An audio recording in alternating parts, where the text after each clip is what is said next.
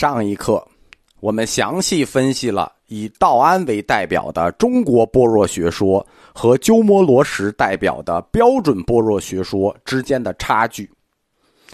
道安的本无义学说一出，是两方面的标志。它一方面标志着中国般若学思想的整体成型。我们在开课的时候讲过，鸠摩罗什来的时候来晚了。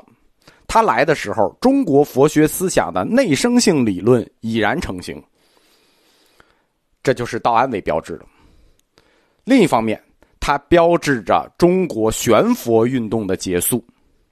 中国文化中玄学思想对佛学产生的影响就进入了收官阶段。在知顿知道林老师的时候，中国的玄学对佛学的思想的影响到达了顶点。但是到了道安公，这一影响就结束了，进入了收官。我们稍微总结一下前面的课，就是这一百年来玄学与佛学的交锋。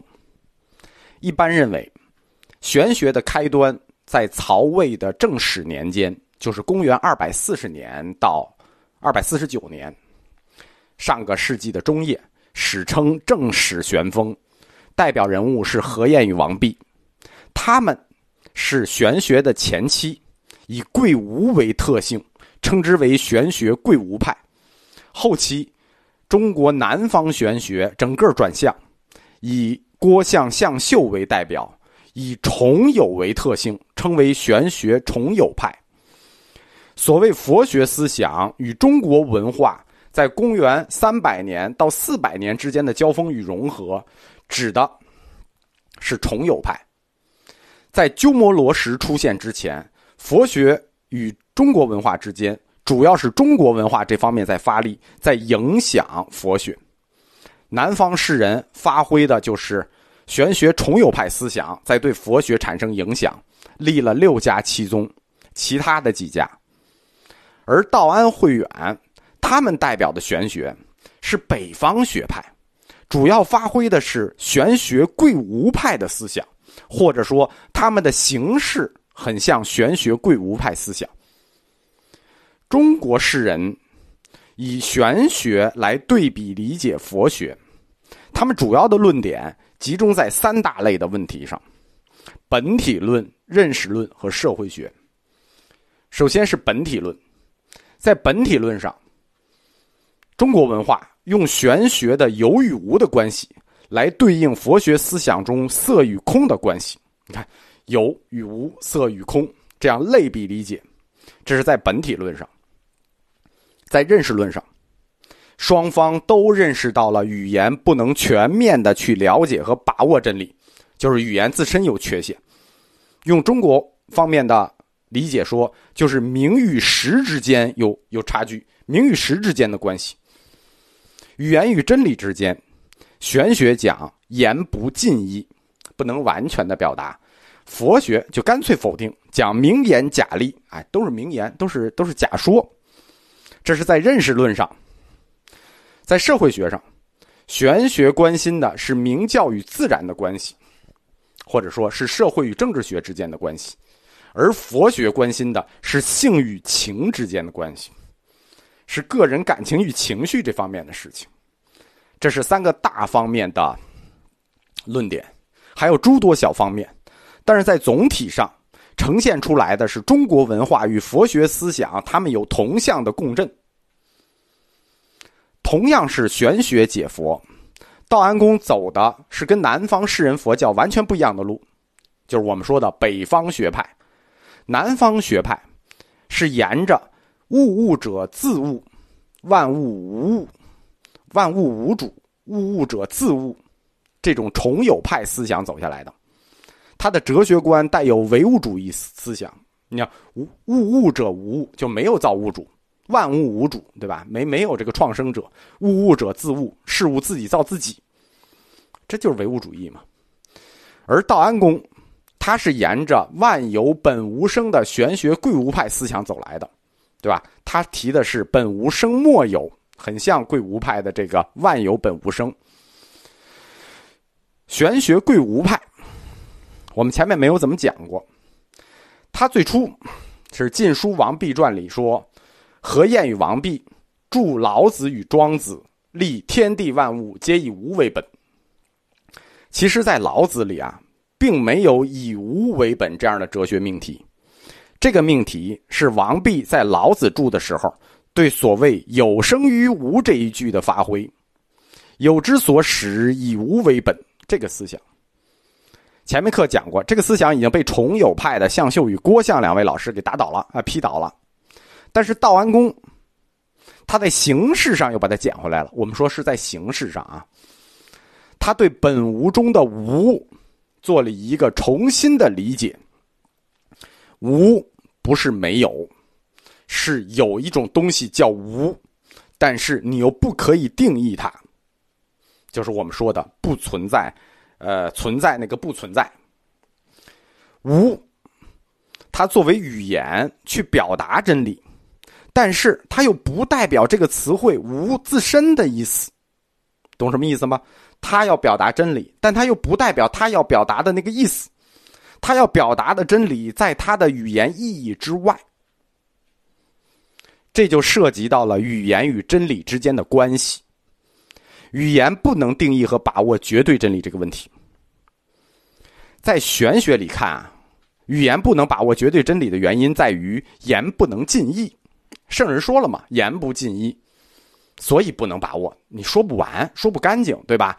只是一个不能尽了意的问题，就是不能完全的把握，但是你可以部分的把握啊，对吧？不能尽意，你还还有一部分意你了解了，只是进不了而已。这是对语言的认识性与工具性做了肯定，什么意思呢？就是它还语言还是有认识性的，还是有工具性的，它还能表达意思，只是不能进而已。所以说，这叫圣人微言以大义，微言大义。佛教呢，它和玄学不一样，它走得更远，因为佛教它诞生于一个多语言混杂的地理环境里。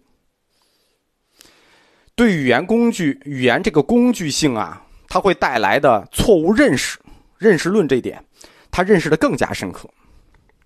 我在这个季羡林老师的那个佛教十六讲的解读里啊，讲过这一课，就是佛教的语言问题。他那个地儿有很多种语言，四五十种，不来回来去翻译的时候，他就立刻意识到了这个语言的工具性，一翻就会出错，一翻就会出错，所以他认识的很深刻。因此，他们在语言把握意义方面，路走得更远，远到什么地步呢？远到了否定语言本身的地步。这语言就是名言假例，它就是假的。在佛教的般若学里头，名言概念，就是说语言概念啊，它既不是客观世界的客观反应，它也不是客观世界的主观反应。换句话说呢，就是它什么也不是。语言就不是人们正确认识客观世界的一个纽带，那它是什么？它就是你个人纯主观的一种假设。因此，你想它是主观假设嘛？它不是客观纽带，是主观假设。因此，语言它是妨碍人们获得真理认识的障碍。语言是障碍。如果你想达到佛教所说的绝对真理，触及真正的真实世界，认识到佛教的绝对真理是什么？性空。触及到真实世界什么性空，诸法性空，这就是道安公所说的本无。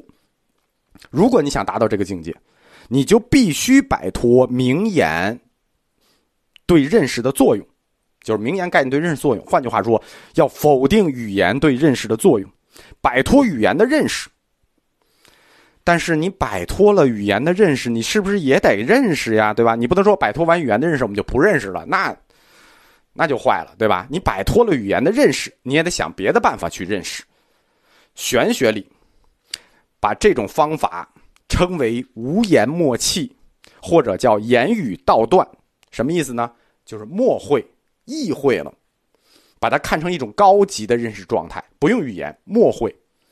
在佛教里，把这种对真理或者彼岸世界的无言认识，称之为体或者正。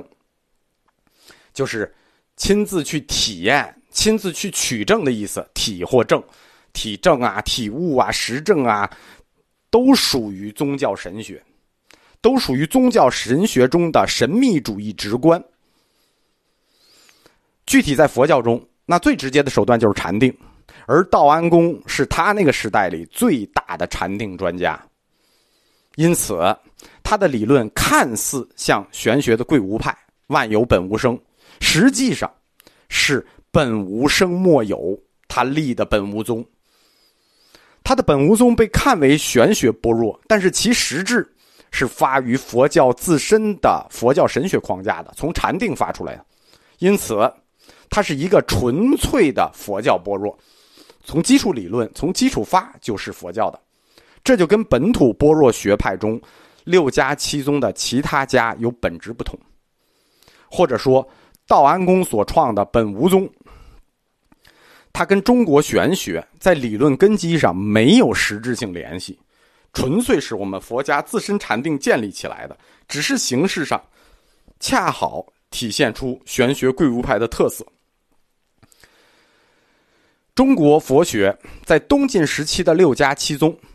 史称中国般若学派群，当抵达道安所创的本无义时，可以称之为到达了真正的中国般若。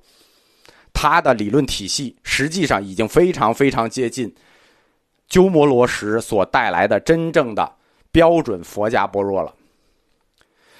总结完道安大师宗教理论方面的贡献，那我们就讲一讲他宗教实践方面的贡献。就该讲他宗教实践方面的贡献了。